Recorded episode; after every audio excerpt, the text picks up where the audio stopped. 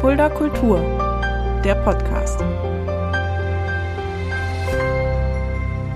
Hallo und herzlich willkommen. Das hier ist Fulda Kultur, der Podcast. Mein Name ist Shaggy Schwarz und dieser Podcast wird präsentiert vom Kulturzentrum Kreuz e.V. mit freundlicher Unterstützung der Stadt Fulda. Und wir sind heute bei Episode 50 angelangt. 50 Folgen Fulda Kultur, der Podcast. Das macht mich richtig stolz und deshalb wollte ich auch einen ganz besonderen Gast haben. Jemand, der mich auch geprägt hat, jemand, der auch dafür verantwortlich ist, wie ich auf der Bühne mittlerweile bin. Niemand Geringeres als der Theaterpädagoge Arnold Pfeiffer. Hallo, lieber Arnold. Ja, hallo, Schicki. Ja, freue mich, dass du dir die Zeit genommen hast. Freue mich wirklich sehr, dass du mein Gast bist bei Folge 50, lieber Arnold. Denn ich, habe es ja schon gesagt, du hast ja mich ein bisschen geprägt. Ich habe sehr lange mit dir Theater gespielt und tue es ja auch immer noch in Theater, bei Theater aller Art, kann man ja jetzt auch mal namentlich jetzt schon mal nennen.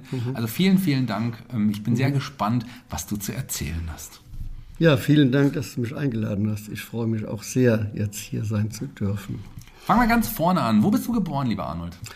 In einem kleinen, in der Kleinstadt Herdorf heißt sie und liegt am Rande, am nordöstlichen Rande des Westerwaldes. Du hast ja nicht direkt auch mit Theater dann angefangen. Du hast ja dann später, du hast ein Studium der Mathematik angefangen.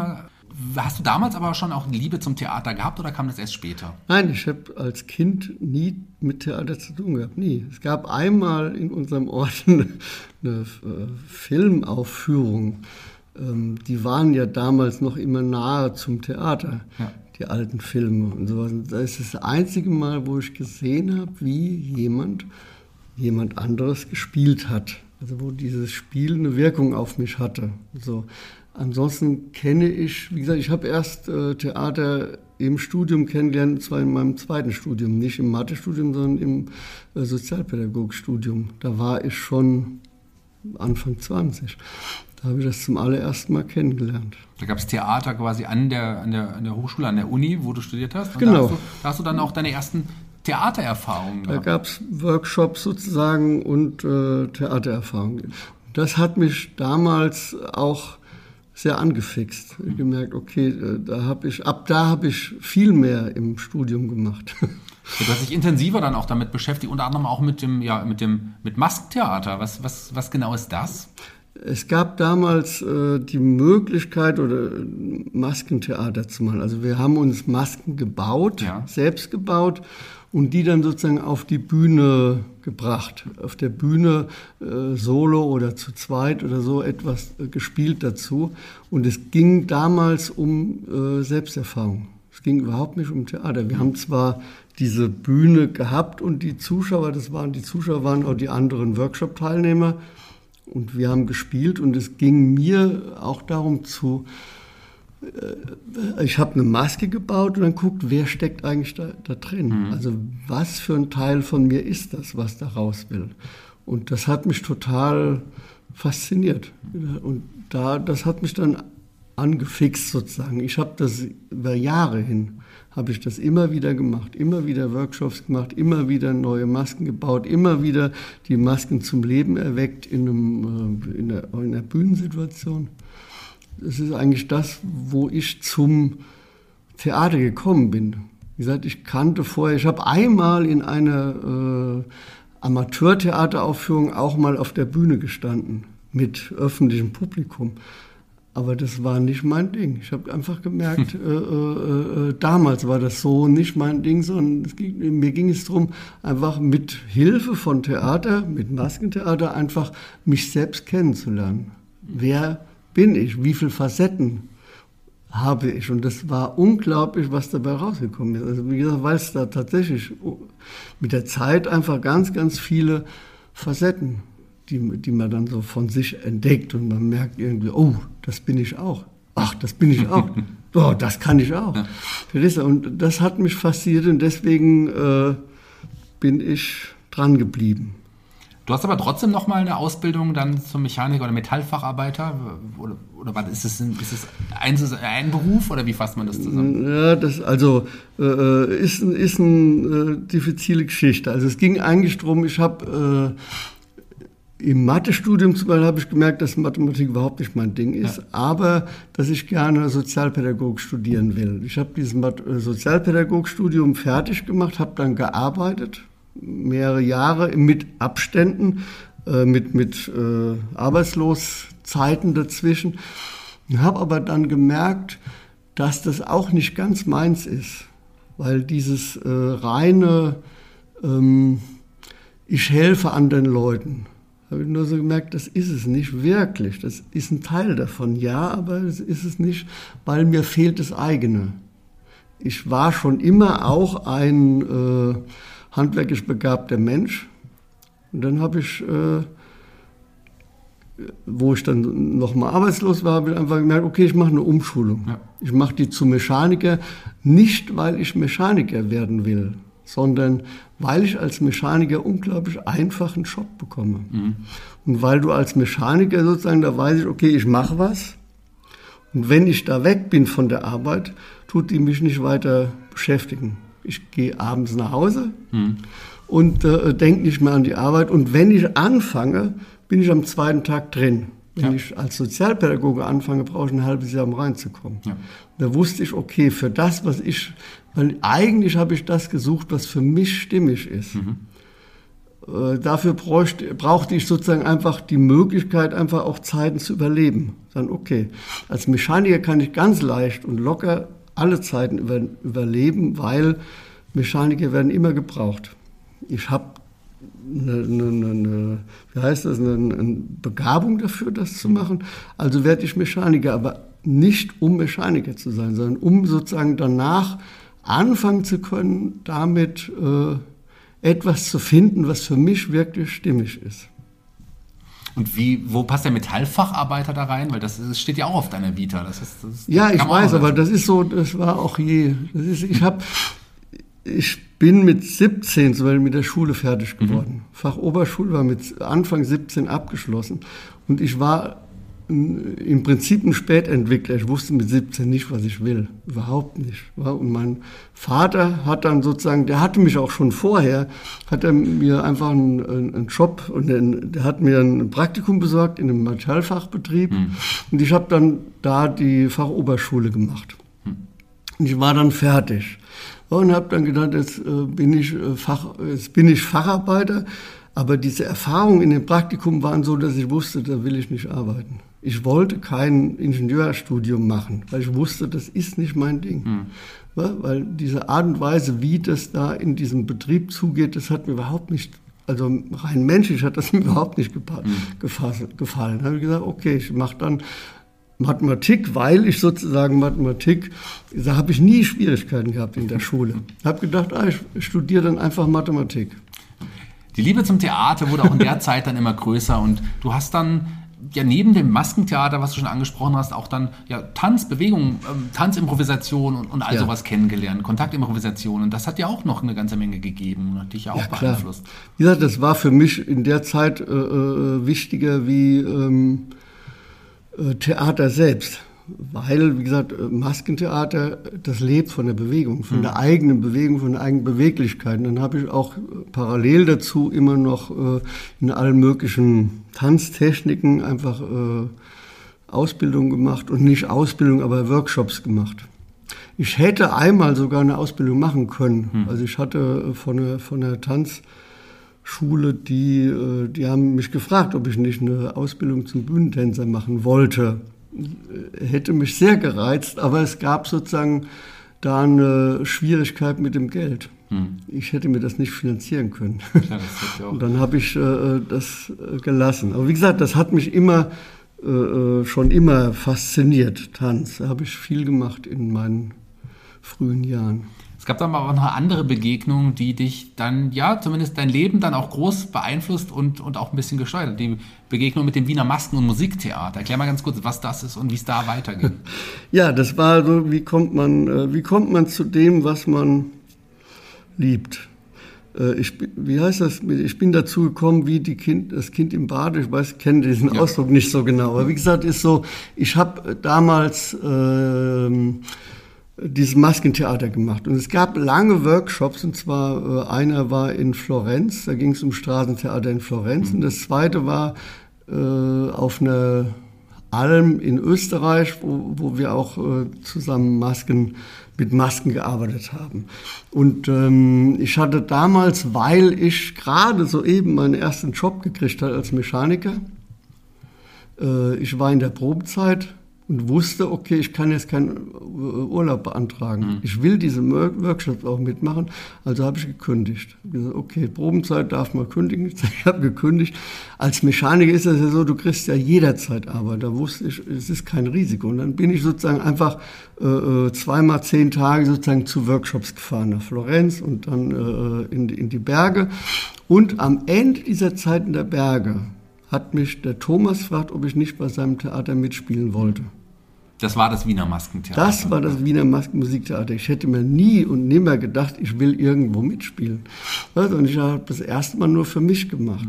Und da war auf einmal dieses, oh, ich kann sogar in einem professionellen Theater mhm. mitspielen. Und dann habe ich nicht lange überlegt und habe gedacht, okay, ich lasse dieses äh, Wiedereinstieg in, das, in diese äh, äh, äh, Mechanikergeschichte, ja.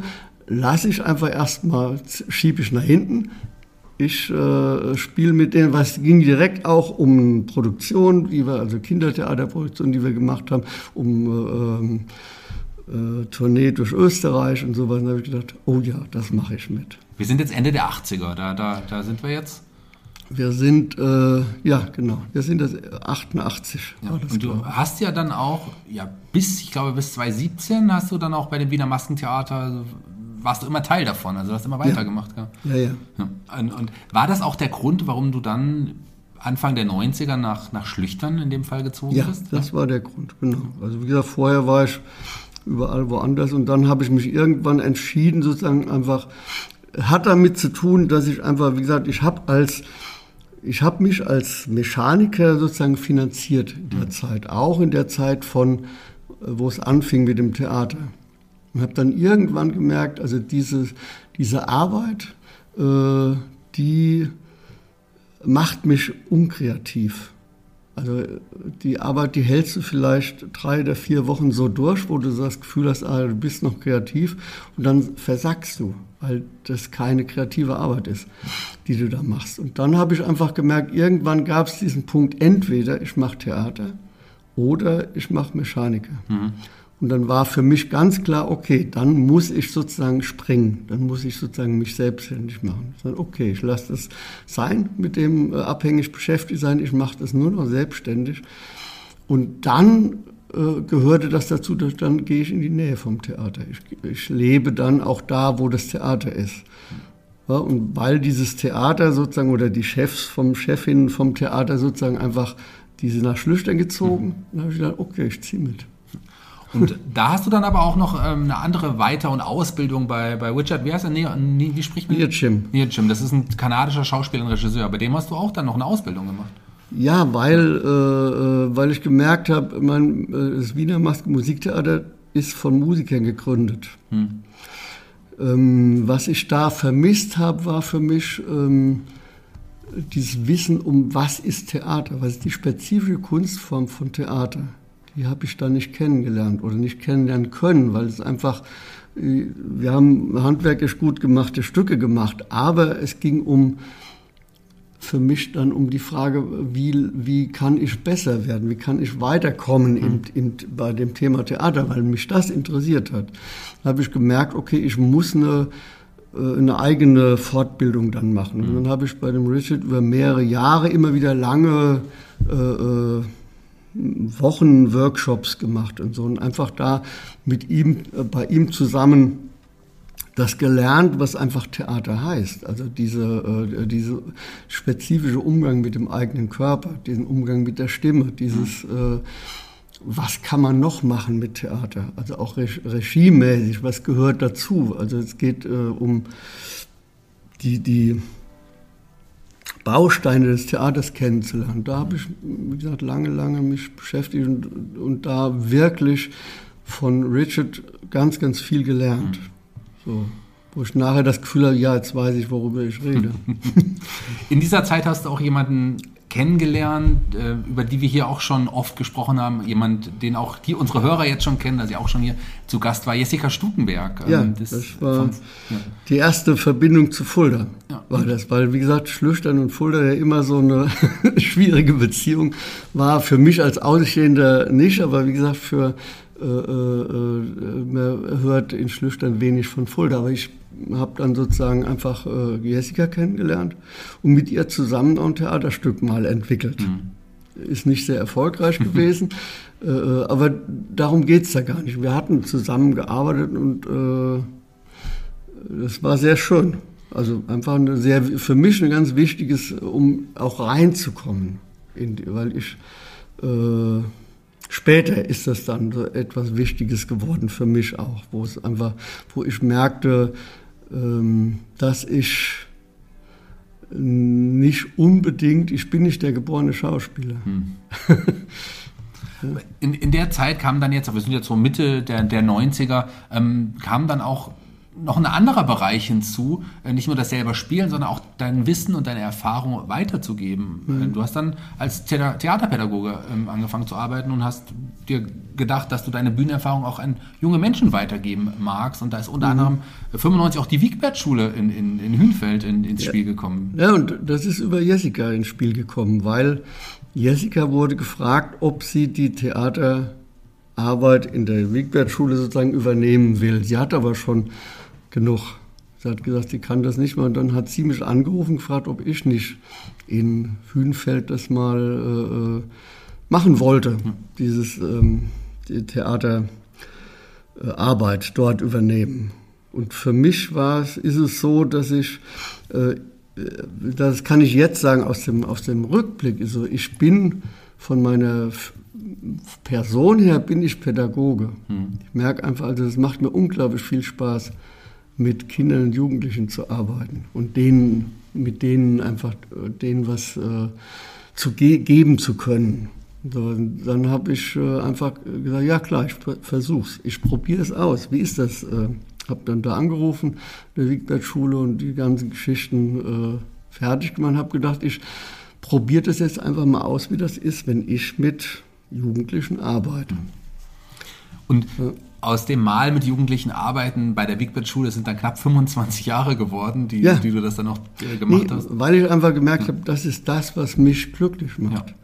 Also wenn ich sozusagen Projekte abschließe, wenn ich äh, manchmal einfach äh, das Gefühl habe, ja, da kann ich wirklich wichtige Dinge anstoßen in dieser Arbeit, mit dieser Arbeit. Gleichzeitig sozusagen kann ich da auch, oder ich habe da meine eigene, meine eigene Bühnenerfahrung auch immer wieder reflektieren können. Hm. Ja, einfach äh, mein, das, was mir wichtig ist dabei, ist sozusagen zu merken, äh, diese, diese ganz besondere Kommunikation, die da herrscht. Also wenn du auf der Bühne bist und du hast das Publikum da gibt es sozusagen die Spieler auf der Bühne und es gibt das Publikum und da herrscht ein, ich habe das noch nirgendwo anders äh, kennengelernt, aber da gibt es etwas ganz Besonderes, äh, was genau diese Kommunikation beinhaltet zwischen Bühne und Publikum. Mhm. Und das konnte ich sozusagen weitergeben, konnte sozusagen genau um diese äh, diese Dinge auch für mich weiterentwickeln, während ich das weitergegeben habe. Weil, wie gesagt, ich habe immer versucht, das zu verstehen, was mhm. ist da eigentlich. Ja, also nicht nur das zu akzeptieren, dass es so ist, sondern versuchen, was, ist, was sind eigentlich die Grundlagen von dieser seltsamen Kommunikation. Ich weiß nicht, ob man die kennt, kennt wenn man das nicht kennt, ja. sowas, ob man das überhaupt äh, verstehen kann. Ja, für mich war das eine ganz, ganz wichtige Grundlage meiner gesamten Arbeit dann, okay, ich versuche das wirklich zu verstehen und auch äh, zu gestalten.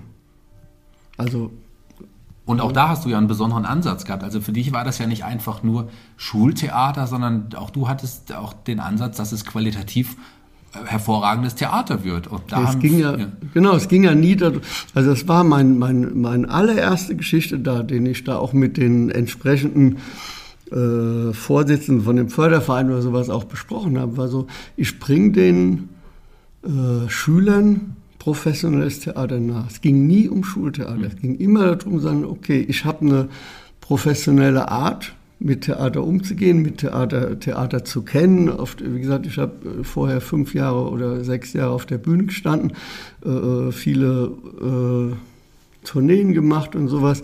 Also äh, mit, mit Kindertheater, mit Erwachsenentheater und sowas. Und diese ähm, Erfahrung einfach weiterzugeben und zwar unter professionellen Bedingungen. Mhm. Das war mir schon wichtig. Ich wollte da nie, äh, da habe ich mich oft mit, mit, mit Lehrern auseinandersetzen müssen oder auseinandergesetzt, weil da immer hieß, ja, Schultheater ist sozusagen so limitiert. Für mich war das nie limitiert. Für mich ist Theater ist Theater.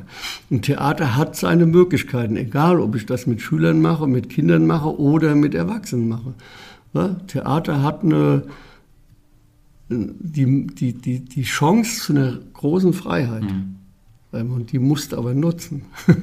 ich habe etliche Produktionen auch dann gesehen, äh, weil wir dann auch schon irgendwann längst im Kontakt waren, gerade in den letzten mhm. Jahren. Und für mich war das auch immer wirklich herausragend zu sehen, wie dann so junge Menschen einfach wirklich qualitativ hochwertiges Theater auch gespielt haben. Eine mhm. äh, ähm, Aufführung, an die ich mich super gerne erinnere, ist zum Beispiel das äh, Mord am Orient Express, ähm, was für mich eine zu dem Zeitpunkt der besten Aufführungen war, die ich je hier im Raum Fulda und Umgebung gesehen hatte. Ich war total mhm. erstaunt, wie, wie hochwertig diese Aufführung mhm. war ähm, und das auch ja von Kindern, Jugendlichen und so aufgeführt mhm. worden ist. Also Hochachtung davor, lieber, lieber Arnold. Hm. Und auch einige ja, Schauspieler sind da ja auch entstanden. Viele haben ihre Leidenschaft bei dir entdeckt und machen das mittlerweile hauptberuflich. Der Christian Stock war auch hier schon mal zu Gast zum Beispiel. Das ist zum einer von denen, aber genau. das ist nur einer von vielen. Ja, ja. Nee, wie gesagt, für mich ist es, äh, oh je, das ist eine lange, ist eine große Geschichte, ist das einfach, mhm. weil, wie gesagt, für mich, also einerseits, ähm, die äh, Mord im Orient Express, das war für mich würde ich für mich sagen, das war eins meiner Meisterstücke. Mhm.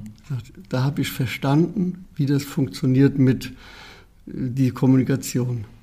Das habe ich mit den Schülern geteilt und die haben das unglaublich gut umgesetzt.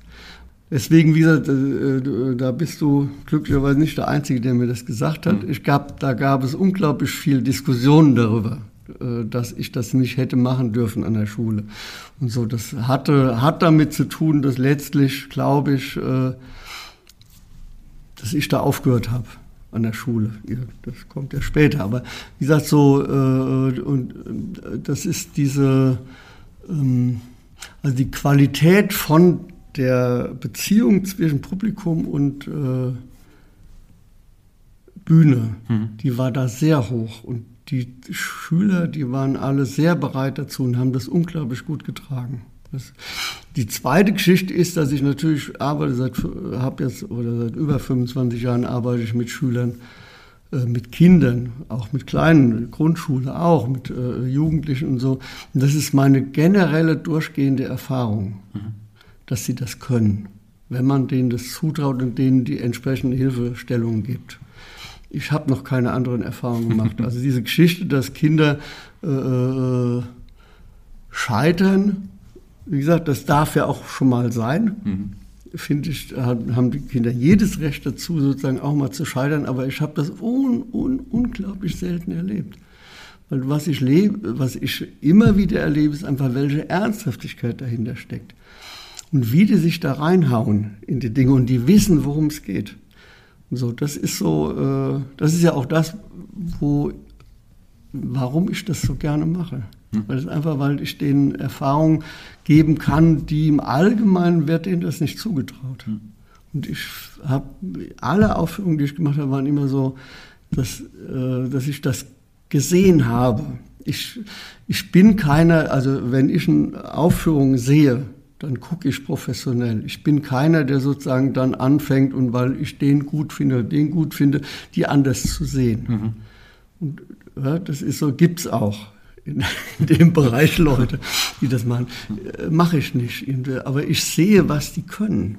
So, und das, äh, wie gesagt, das, äh, da war sowas wie äh, die Mord im Orient Express so ein, so, ein, so ein, für mich auch ein absolutes Highlight, weil ich da ganz viel von meiner Erfahrung mitgenommen habe. Und die äh, Kinder und Jugendlichen haben es getragen dann. Und die haben daraus was gemacht, was ich auch das werde ich bis zu meinem Lebensende einfach im Herzen führen.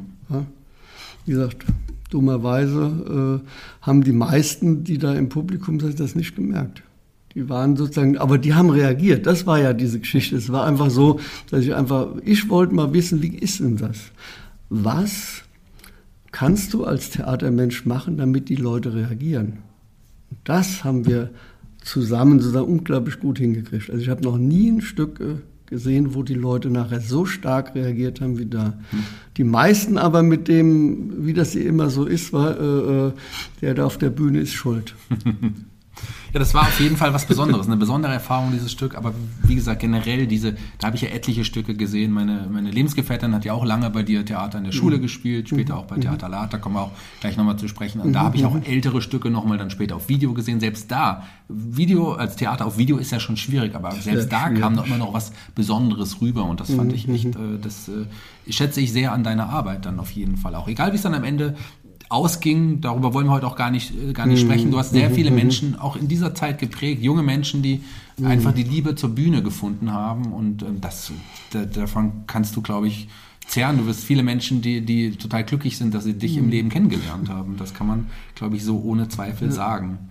Ich glaube, eines der Grundgeschichten für mich ist dabei, dass ich äh, immer auf einer Ebene arbeite mit allen, mit denen ich arbeite, egal ob das siebenjährige Kinder sind oder 16-jährige äh, Jugendliche oder Erwachsenen, ich versuche immer auf einer Ebene zu arbeiten.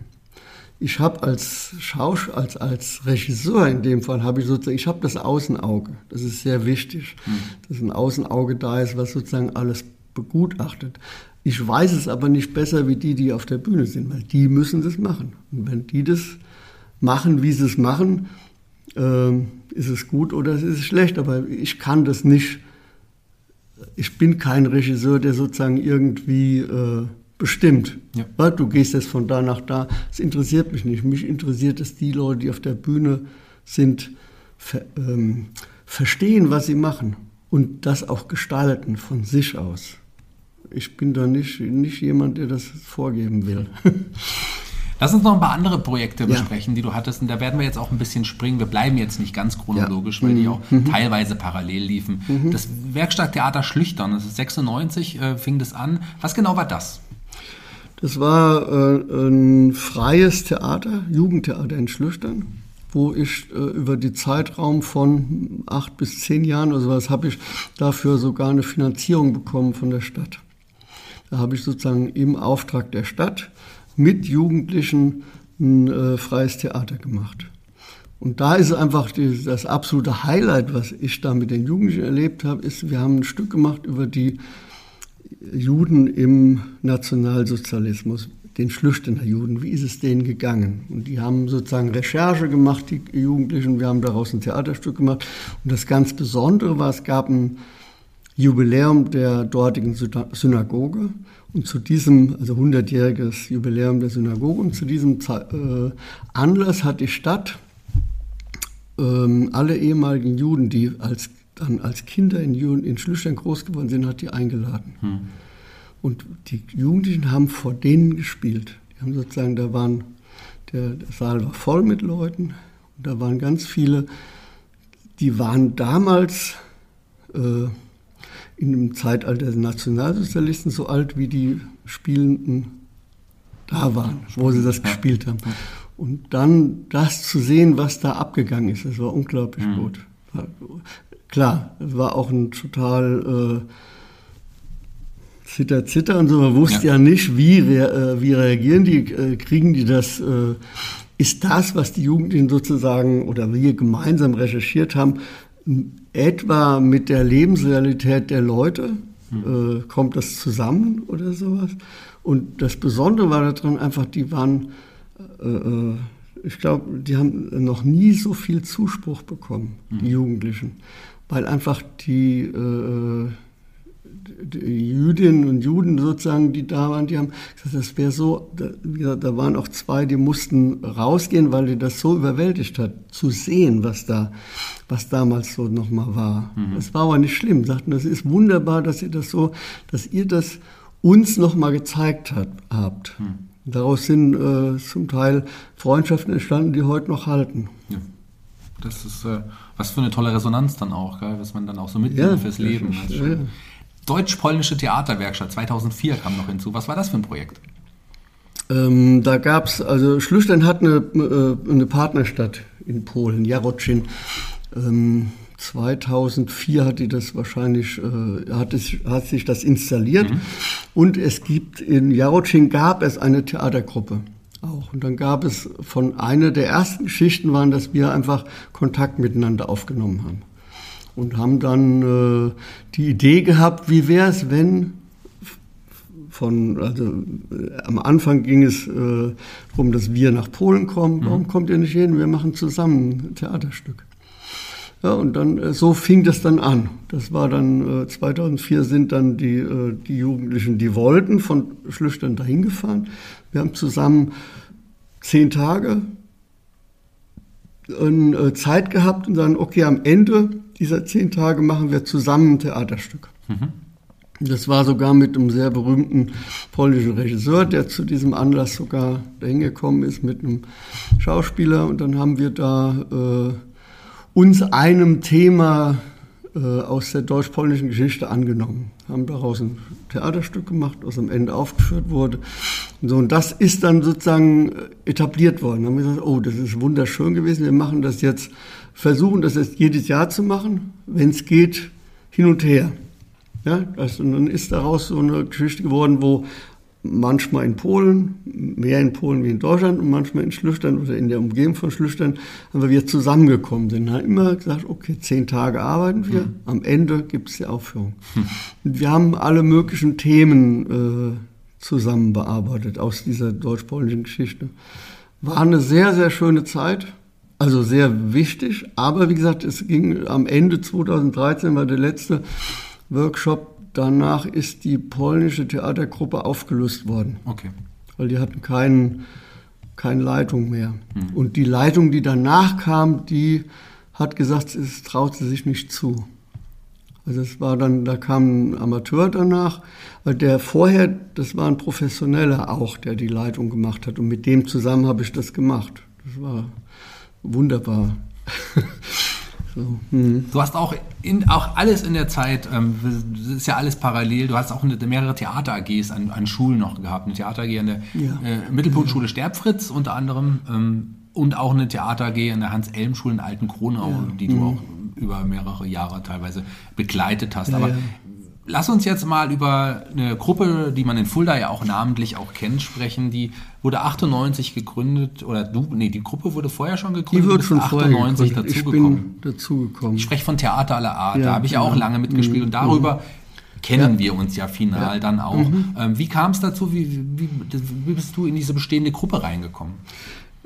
Eigentlich war das relativ einfach, weil äh, auch an der, ähm, an der Wiegbert-Schule hat ja vorher die Christine van Endert hatte die äh, geleitet, die hm. Theatergruppe. Und die musste aus gesundheitlichen Gründen aufhören. Und ist dann sozusagen äh, nach, zurück äh, nach Paris mhm. gezogen.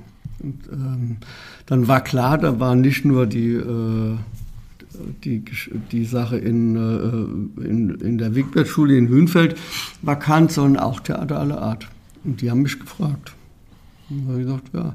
Beziehungsweise Christine hat mich erst mal gefragt, weil ähm, es gab dieses Stück äh, Scheiterhaufen. Ja. Was früher in der, in der Ursprungsfassung hatte, das sozusagen einen historischen Teil und einen modernen Teil. Und bei dem modernen Teil hat Christine selbst mitgespielt und sie hat gesagt, äh, ich würde gerne mitspielen, kannst du nicht diesen Teil einfach dann außen sein? Mhm. Dass sie sozusagen einfach, wie gesagt, ich weiß das auch, äh, viele im Theater wissen, dass, dass einfach dieses Außenauge ist notwendig, weil du kannst es nicht wenn du selbst sozusagen, während du spielst, sozusagen dich selbst beobachtest, wird es kein gutes Theater. Weil es ja. funktioniert nur, indem du diese äh, Funktionen trennst. Und dann war ich sozusagen am Anfang das Außenauge für Christine hm. in diesem Stück. Und danach hat mich die Gruppe gefragt, ob ich nicht dann äh, die Regie übernehmen will führen. Ich habe gesagt, ja klar, mache ich gerne. Und so bin ich dann auch nach Fulda gekommen. Ja, und so bist du also auch richtig nach Fulda. Ja, so bist du quasi auch geblieben, weil äh, die Gruppe gibt es ja heute auch immer noch, trotz auch ja. Corona. Und ähm, die Scheiterhaufen hast du angesprochen, da gab es ja mhm. einige auch Neuinterpretationen, Neuaufführungen, mhm. auch jetzt zum Stadtjubiläum im Schlosstheater äh, ist das ja erneut nochmal aufgeführt worden. Also das mhm. Stück ist ein Stück, was die Gruppe auch lange begleitet hat. Ähm, aber es waren viele etliche Stücke. Meine Lebensgefährtin hat auch mitgespielt. Du hast auch viele mhm. Schüler aus, aus der Wigbert-Schule noch. Ähm, das sind viele ehemalige, die da mitspielen. Mitzumachen. Aber du musst es, wahrscheinlich, wahrscheinlich nicht überreden. Die haben, sind wahrscheinlich glücklich, dass sie noch weiter mit dir zusammenarbeiten durften. Gibt es da einige mhm. Geschichten, einige Stücke, die dir besonders gut in Erinnerung geblieben sind? Äh, ich meine, das Besondere an Theater aller Art ist für mich schon immer der Name gewesen. Ja. Dass der Name Programm wird, dass es sozusagen immer wieder auch unterschiedliche Dinge gab. Also wir haben viel, äh, klar, äh, wir haben äh, Tschechow zum Beispiel, haben wir gespielt in Kirschgarten. Ein Stück, ein, ein Theaterstück, was ich sehr liebe. Ich finde das ein unglaublich gutes Stück. Hm. Noch immer, obwohl es so uralt ist äh, schon. Aber äh, das haben wir gemacht. Wir haben viel Tschechow äh, gespielt. Ähm, klar, die Loriot-Sachen haben mir auch Spaß gemacht. Ähm, Nee, es, im Prinzip ist, sind da sehr viele Stücke, die äh, besonders sind, aber für mich ist das ja auch eine Entwicklung. Von daher ist es natürlich so etwas, wo äh, am Ende der Entwicklung für mich erst einmal ähm, das äh, die Kneipenoper steht. Da kommen wir gleich auf jeden Fall ja, drauf zu sprechen. Da müssen wir auf jeden Fall ist natürlich sozusagen, weil es auch meine, äh, weil ich ja mit meiner Entwicklung gehe, ist natürlich im Moment mein absolutes Lieblingsstück, ja.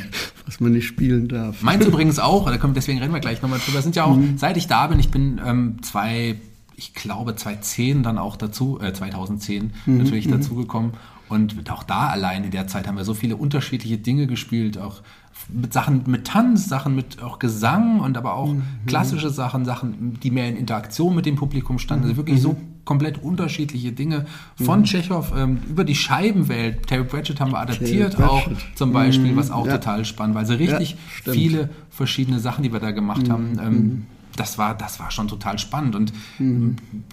Das Letzte, und ich habe da eine ganze Menge gelernt. Also spätestens da bei dir habe ich dann auch irgendwann den Ansatz gemerkt, selbst für mich, ich mag das nicht auf Amateurbasis weiter irgendwie machen, sondern ich muss mich auch mhm. selber weiterentwickeln und habe mich ja mittlerweile auch professionalisiert und sowas. Mhm. Das ist dank dir auch auf jeden Fall. Und ich glaube, finale Entscheidung ist wirklich richtig. Äh, richtig äh, anzupacken bei mir war auch dann tatsächlich die Kneipenoper, die du gerade angesprochen hast. Das ist ja quasi mhm. die, eine Adaption ähm, eines bekannten Stückes, das man ja. auch als Oper kennt. Ähm, mhm. Wir dürfen es, glaube ich, hier im Podcast können wir es sagen. Ja, Adaption der mhm. Drei-Groschen-Oper. Ähm, aber es ist ja, ja sehr anders. Von geworden. Brecht. Es ist ziemlich anders geworden, weil mhm. wir auch, und das kannst du ja jetzt sagen, einen ganz anderen Ansatz gewählt haben. Nee, weil für mich war, ich habe die Drei-Groschen-Oper äh, ich liebe das Stück auch.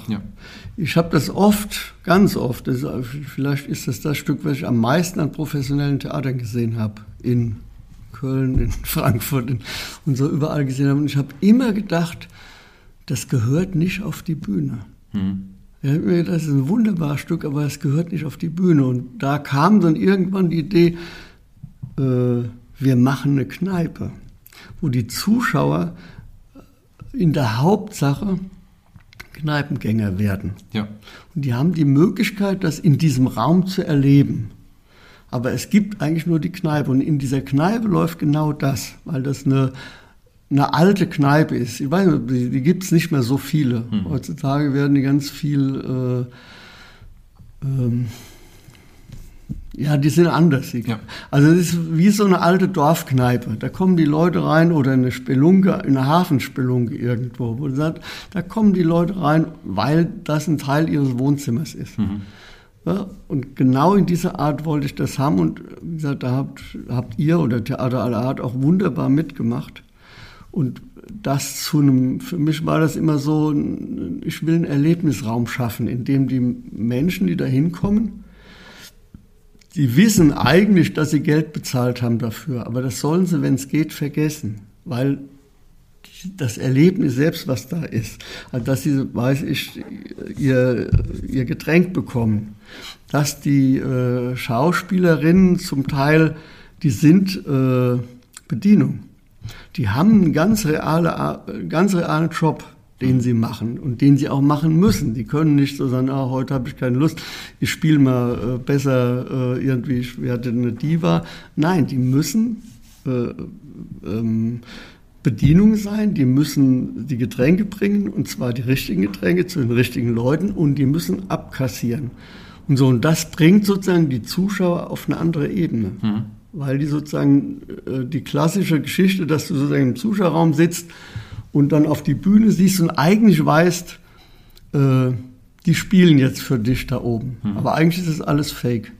Das wird ein bisschen aufgeweicht dadurch, dass du sozusagen einfach diese, äh, äh, diese realen Rollen, die wir alle kennen, die Bedienung in der Kneipe, die kennen wir alle. Wir reagieren auf unsere Art darauf, weil wir auf die Realität reagieren.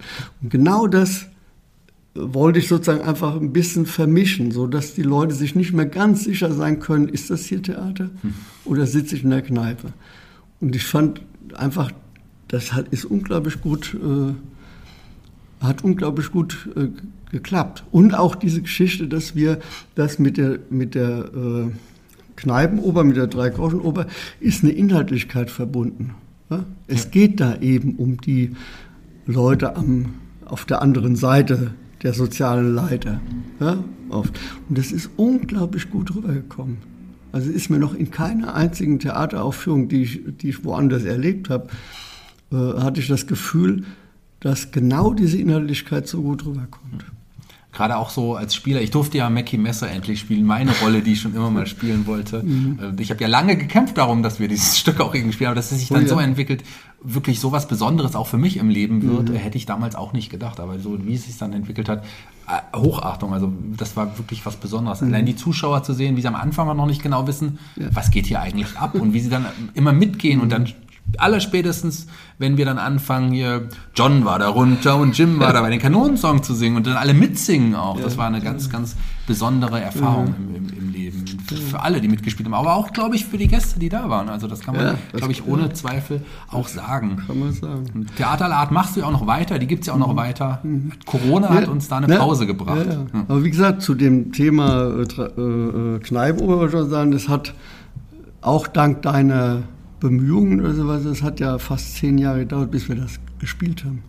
Diese Idee ist ja schon uralt. Ich habe immer, ich immer mich die war 2010, also die war da schon da. Und dann kam irgendwann äh, und die anderen, wie gesagt, haben alle immer, na, das wollen wir so nicht und so. Die waren immer sehr skeptisch und haben dann eher gesagt nein und dann äh, wurde das wieder ein paar Jahre liegen lassen. Und dann auf einmal kam diese Sache, äh, dass auf irgendwie die, der Wunsch da bei den anderen war, sich auch einzulassen darauf. Weil das war für alle, äh, für alle Spieler war es eine große Herausforderung.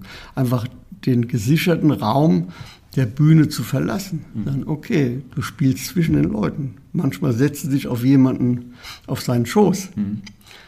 Du spielst mit denen und die reagieren. Und du musst damit reden. Das ist so natürlich äh, traditionellerweise macht es Angst. Zuschauer, also Spielern, weil die wollen auch, oder gerade Amateurspieler oft, wollen die einfach ihren äh, festen Rahmen, in, dem sie sicher sind. Vielleicht waren wir auch einfach hartnäckig genug, wir zwei, und dass wir es am Ende dann doch auch, auch ja. spielen durften.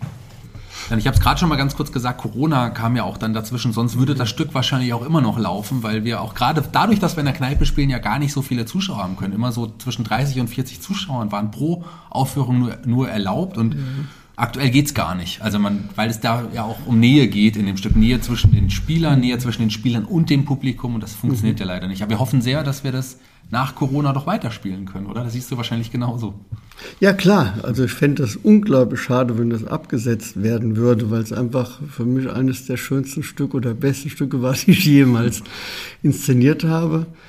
Aber es ist klar, wie gesagt, dadurch, dass auch diese immer wieder diese unverschämte, überraschende Nähe zwischen mhm. Schauspieler und äh, äh, Kneipengänger sozusagen da ist, äh, geht das nur dann, wenn da sämtliche ähm, Abstandsregelungen gefallen sind und auch die Leute müssen wieder Lust dran haben an der Begegnung, an der direkten Begegnung. Und im Moment ist es natürlich auch gesellschaftlich so, dass wir uns so, so schon dran gewöhnt haben, an diesen Abstand, dass es eine Zeit braucht, glaube ich, um äh, das wieder aufzulösen. Ich glaube, das geht nicht holde die Polder, wenn es dann so ist, sondern wir brauchen einfach eine Zeit dazu, weil ja. wir zu sehr gewohnt sind daran, jetzt äh, die 1,50 gucken, dass wir immer, also äh, ähm, das einfache ähm, Umarmen, wie das früher völlig normal war,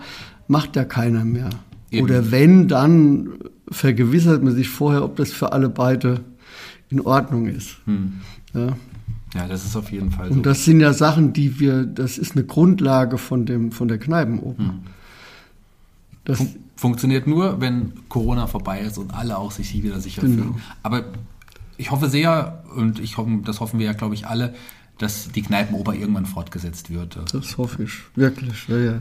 Es gibt noch zahlreiche Projekte, die wir jetzt nicht ansprechen konnten auf Zeitmangel verschiedene pädagogische Projekte, Projekte hier auch mit Künstlern aus der Region. Aber eine Sache ist natürlich auch noch ganz wichtig, die dich ja auch ausmacht. Das ist Kulturwerk Bergwinkel. Erzähl mal was dazu und was das genau ist. Also im Prinzip ist das ein, äh, erstmal ein Zusammenschluss von verschiedenen Künstlern in Schlüchtern. Also wir haben uns äh, nach langen, langen Vor, äh, Vorgeplänkeln oder so, haben wir uns 2010 zusammengesetzt. Ähm, in der Hauptsache, weil äh, das Kulturprogramm von Schlüchtern einfach nicht gut war. Äh, so wir, die, die da Künstler sind, sind meistens kommen wir oder sind auch in Städten mal sozialisiert worden. Mhm. Wir sind sozusagen haben alle da gelebt. Ich als Theatermensch, äh, man hat sehr viele Inspirationen aus der Stadt, weil die Stadt natürlich eine andere Art Kultur macht. Und das braucht man manchmal auf dem Land. Und das ist so etwas, wo wir einfach zusammengekommen sind und haben gesagt, äh, wir wollen eigentlich, dass wir für städtische Kulturen nicht immer nur in die Städte fahren müssen. Hm. Wir versuchen einfach, das mal hier aufs Land zu bekommen und machen dann, ich meine, weil wir ja alle, wir leben mehr oder weniger von der Kunst und sowas haben natürlich noch viel anderes zu tun, so dass wir dann gesagt haben, okay, wir machen einmal im Jahr, das ist jetzt immer im äh, November gewesen, machen wir eine sogenannte Kulturwerkwoche, wo wir einfach äh, die Künstler einladen, die wir gerne in Schlüchtern sehen mhm. würden. Und haben das äh, jetzt schon zehn Jahre lang immer wieder gemacht. Und das ist einfach, äh, was das Besondere ist, einfach daran, weil es äh, in so einer kleinen Stadt äh, so ist, dass da, ähm, da, da sind die bildenden Künstler, da sind die Musiker, da sind die Tänzer, die Schauspieler, sodass die kommen alle zusammen. Ja, also wir haben da immer äh, viele Crossover-Projekte, weil es mhm. einfach äh, jeder seine Kunstrichtung macht und aus dieser heraus auch Gäste einlädt. Das ist einfach was sehr Schönes. Also und wird dieses Jahr, plant ihr schon dieses Jahr im November? Wir planen ja. mal wieder. Wie gesagt, das ist ja im Moment so, weil als Veranstalter planst du und du weißt nicht, ob es stattfindet. Wem sagst du das? Ja? genau. Das ist, äh, wir machen das nicht anders. Ja. Wie gesagt, wir würden gerne, ähm, was wir auch immer wieder machen, ist Natur äh, wie gesagt, Kunst in der Natur mhm. gibt es so eine, äh, eine Reihe, die wir ähm, in, einem, in einem Ortsteil von Schlüchtern machen. Also wo es eine sehr, sehr schöne Natur ist und wo wir dann äh, Kunstwerke oder ich bin da nicht beteiligt, weil ich bin, bin kein bildender Künstler, mhm. äh, aber wo bildende Künstler einfach äh, in der Natur arbeiten. Und dann anschließend gibt es eine äh, Matinee, wo dann rumgeführt wird und sowas. Und diese ganzen Sachen stehen zwei Monate in der Landschaft und können jederzeit besichtigt werden oder besucht werden. So, das ist auch etwas, was wir dieses Jahr wieder machen wollen. Aber das ist alles, äh, wie gesagt, wir, wir planen, ob das letztlich stattfinden wird, äh, kann niemand garantieren, weil dafür ist die ganze Situation noch zu unsicher. Das ja. eben, das kann man alles noch nicht sagen. Das ist halt das Schwierige an unserem Job und das auch das, womit mhm. halt Künstler, Kulturschaffende im Moment einfach lernen müssen, umzugehen. Es geht halt einfach nicht anders. Ähm. Auf der anderen Seite haben wir Künstler natürlich, wir haben natürlich den Vorteil, für uns ist das Normalität. Ja. ja dass Künstler immer mit den Unwägbarkeiten des Lebens zurechtkommen müssen. Das war schon immer so. In allen Zeiten war das immer so, dass äh, sagt, äh, Künstler fast nie zu, also wie gesagt, also die Leute denken manchmal an Künstler immer an die, an die Stars der Bewegung oder sowas. Ne?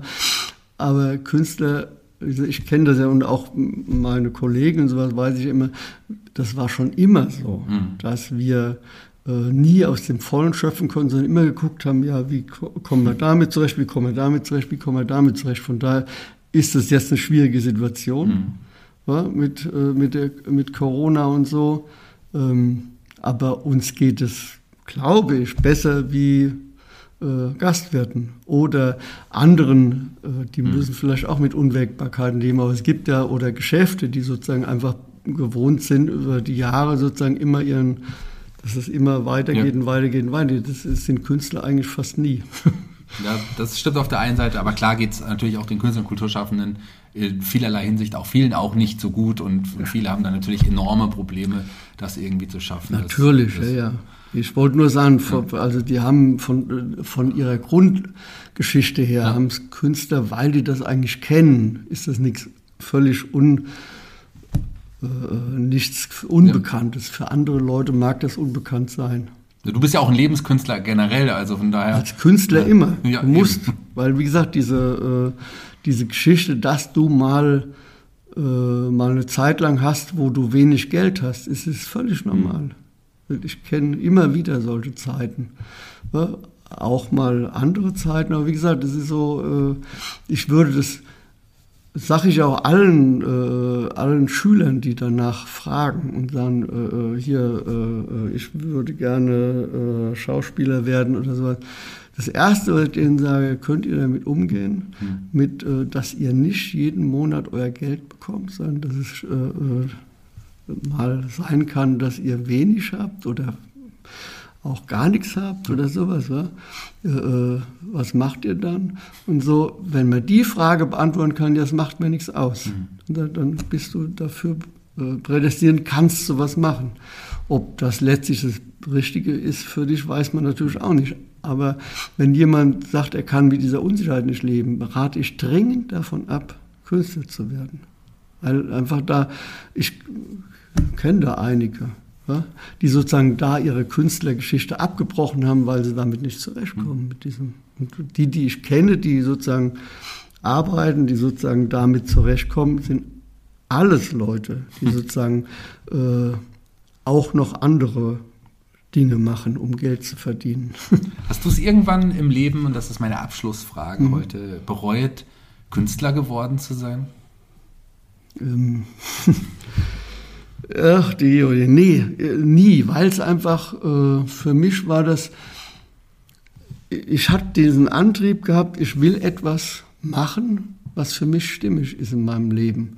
Ich wollte nie Künstler werden. Ich habe irgendwann, da war ich aber auch schon äh, ein paar Jahre, glaube ich, in Hünfeld zugange, habe ich gemerkt, eigentlich bin ich Künstler. Mhm. Und je älter ich werde, desto mehr ringe ich mich dazu durch, zu mir selbst zu sagen, ja, ich bin Künstler. Für mich war das nie, also deswegen war das, habe ich da keinen, ich habe keinen äh, Werdegang wie andere, weil Künstler war, das ist etwas, was in meiner Familie nie in irgendeiner Weise irgendeine Rolle gespielt hat. Also ich kenne das von zu Hause überhaupt nicht. Das ist sowas, dass so Leute überhaupt eine Rolle spielen. Künstler kenne ich nicht mehr. Für mich war das so, ich habe einfach das gesucht, was für mich stimmig ist. Und das war im Prinzip äh, äh, die, die Theaterkunst hm. und die Pädagogik damit, also das weiterzugeben. Ähm, und während ich das weitergeben habe, habe ich gemerkt, eigentlich geht es mir um eine Aussage zu treffen. Also das, was Künstler ausmacht, ist ja, dass sie was zu sagen haben, hm. dass sie etwas sagen wollen, dass, dass das raus muss und sowas. Ja? Dann habe ich das gemerkt, okay, das geht mir auch so. Hm. Dann habe ich gemerkt, ich bin wahrscheinlich Künstler. Mir hat der Künstler, und ich würde dich als Künstler definitiv bezeichnen, das war schon immer mein, mein Gedanke, wenn ich dich äh, als ich dich kennengelernt habe und auch schon immer. Mir hat der Künstler Arnold Pfeiffer eine ganze Menge gesagt, eine ganze Menge beigebracht. Nicht nur heute gesagt, sondern auch äh, ja, in den meinen letzten 10, 12, 13 Jahren, denen wir uns jetzt schon kennen, ähm, mich sehr geprägt. Und deswegen war es mir auch total wichtig, dass du mein Gast bist bei der Jubiläumsausgabe von Fulda Kultur, mhm. dem Podcast. Vielen Dank, dass du dir die Zeit genommen hast, lieber Arnold. Das freut mich sehr. Vielen Dank, dass ich eingeladen wurde. Es hat mich sehr gefreut, dieses Gespräch hier. Jeder Gast bei Fulda Kultur, dem Podcast, darf sich einen Song aussuchen für die Musikplayliste mhm. bei Spotify, die wir jetzt auch in den nächsten Tagen nochmal öffentlich bewerben werden, weil jetzt Folge 50, das heißt, wir haben über 50 Songs dabei. Hört da mal alle mhm. rein, sehr mhm. vielseitig. Und du hast ja auch einen Song ausgesucht und alle, die dich kennen, alle, die schon mal mit dir äh, Theater gespielt haben mhm. oder auch denen du Theater beigebracht hast oder wo du Regie geführt hast, würden jetzt wahrscheinlich denken, es ist bestimmt Candyman. Aber es ist nicht Candyman, lieber Arnold, habe ich recht? Nein, es ist nicht Candyman. Ich bin äh, im Grunde meines Herzens, ich bin ein unglaublicher Jazz-Fan. Und für mich war das so, wo äh, letzte Woche Chick Corea gestorben ist. Ich dachte, ja, das war wirklich ein unglaublich wichtiger Musiker für, den, das Jazz. Dann habe ich mir eben äh, ein, ein, Stück von Chick Corea ausgesucht und das heißt Spain. Kommt in die Playliste. Die Playliste werdet ihr alle jetzt auch bald bei Spotify nochmal anhören können. Könnt ihr jetzt schon, aber werden sie, wie gesagt, nochmal bewerben. Ich bin raus für heute. Mir hat sehr, sehr viel Spaß gemacht. Folge 50, 50 Episoden Fulda Kultur. Danke äh, allen Hörern, dass ihr uns die Treue gehalten habt, dass ihr die ganze Zeit dabei wart und auch, dass die Höreranzahl immer im Laufe der Zeit gewachsen ist und ich auch so viele tolle Gäste hier hatte. Du warst einer von den mhm. tollen Gästen, die ich dabei hatte in Folge 50 Arnold. Die Abschlussworte gehören dir. Oh, was soll ich sagen? Also wie gesagt, ich kämpfe dafür, dass die Leute mehr den Mut nehmen, wirklich nach dem zu suchen, was für sie stimmig ist, was sie machen wollen, was sie bewe bewegen wollen in dieser Welt. Weil das, was das an, also wenn du es wirklich tust, dass das, was das an Glück bringt, das ist unbezahlbar und unglaublich riesig.